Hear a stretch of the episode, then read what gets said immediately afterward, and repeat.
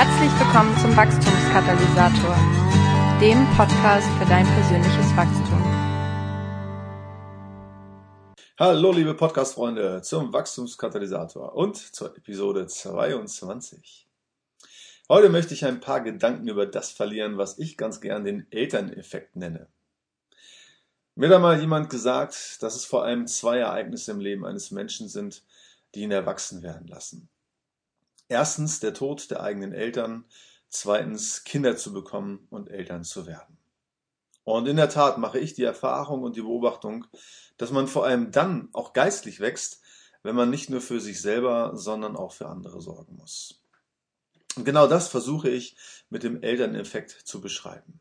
Es geht einerseits um die Motivation dafür, im geistlichen Bereich Vater oder Mutter zu werden und andererseits um die Feststellung, dass das eigene geistliche Wachstum in direktem Zusammenhang damit steht, ob ich bereit bin, Verantwortung im Allgemeinen bzw. Verantwortung für andere zu übernehmen. Mir fällt auf, dass man heutzutage immer später Vater oder Mutter wird. Die meisten Menschen in Deutschland warten ziemlich lange, bis sie Kinder in die Welt setzen. Und das mag auch in Ordnung und nachvollziehbar sein.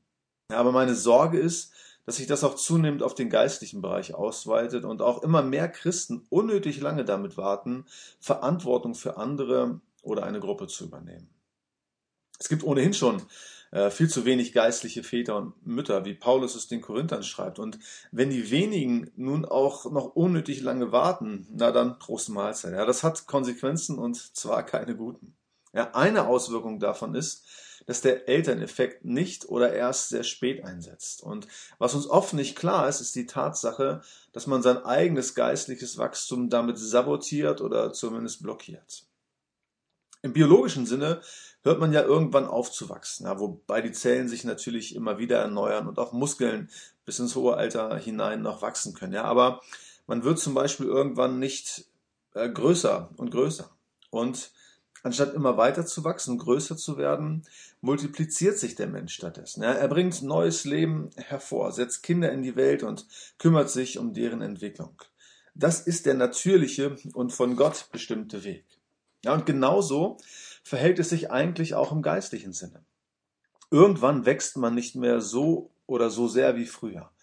Und das ist dann der Zeitpunkt, wo der Elterneffekt spätestens einsetzen sollte, ja, wo ich mich als geistlicher Vater oder Mutter um andere kümmere und Verantwortung für sie übernehme.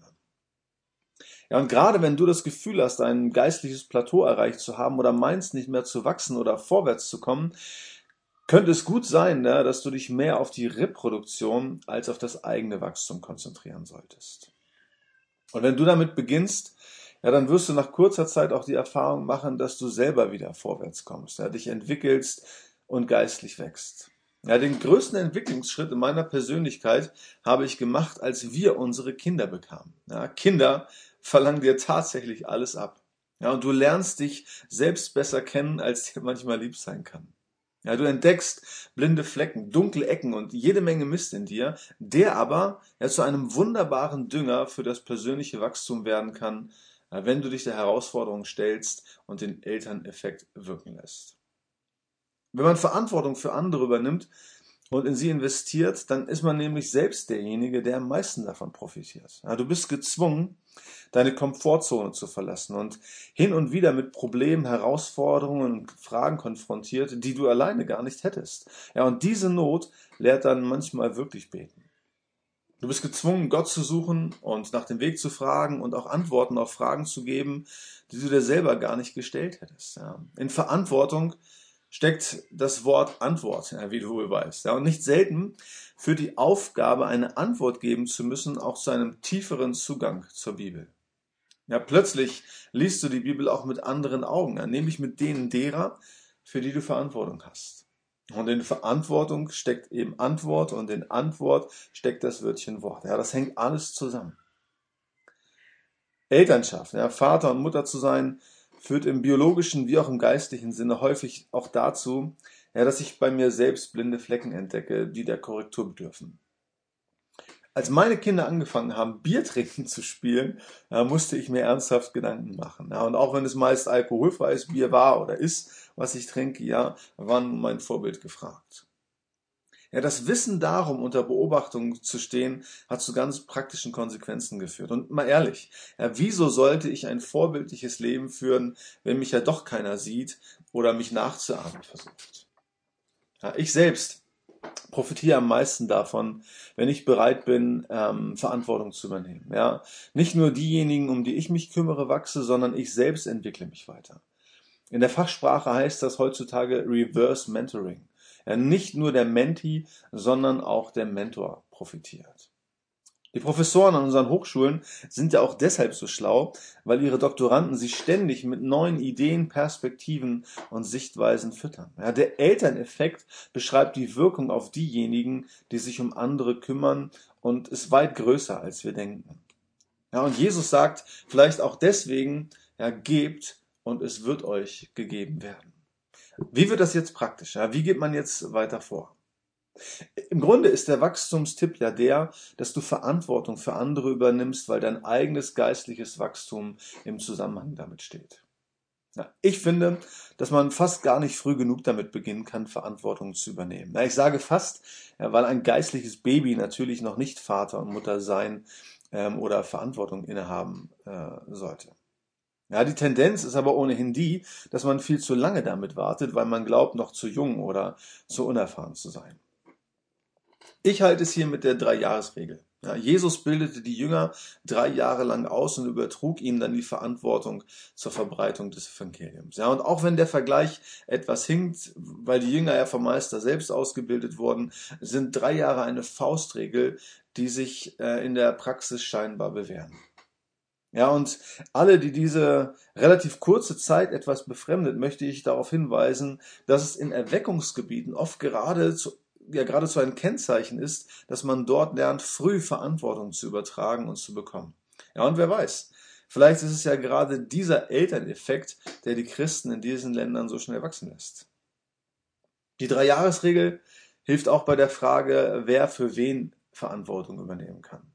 Ja, in vielen Fällen braucht es so etwas wie eine natürliche Autorität, die nicht selten mit der Lebensphase zu tun hat, die der eine dem oder den anderen voraus sein sollte. Ja, ich halte es in der Regel für weise, wenn der Verantwortlich, der Verantwortliche mindestens drei Jahre älter äh, oder weiter ist.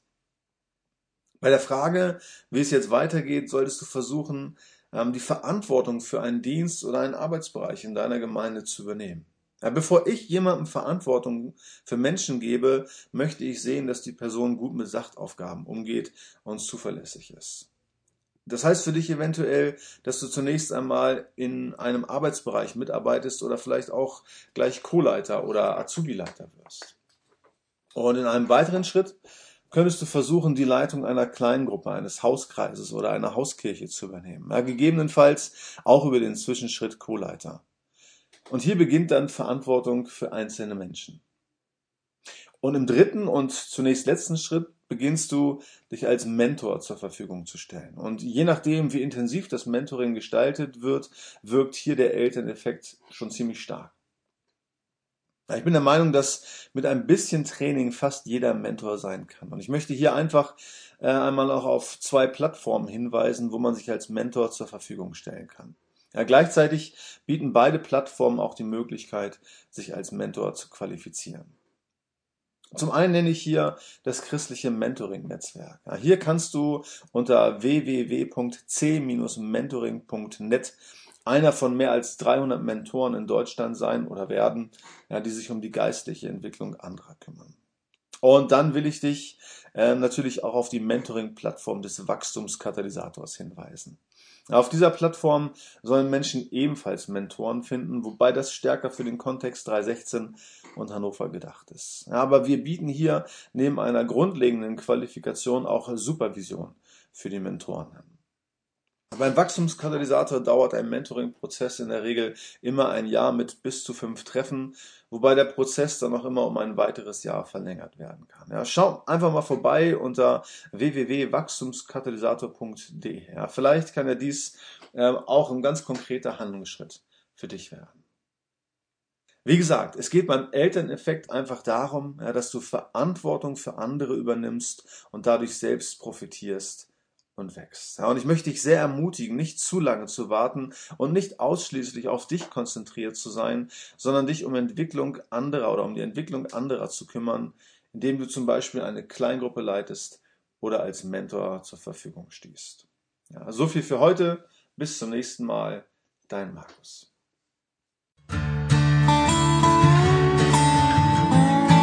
Vielen Dank fürs Zuhören. Weitere Informationen, nützliche Downloads und die Möglichkeit, den Podcast bei iTunes zu abonnieren, findest du unter www.wachstumskatalysator.de.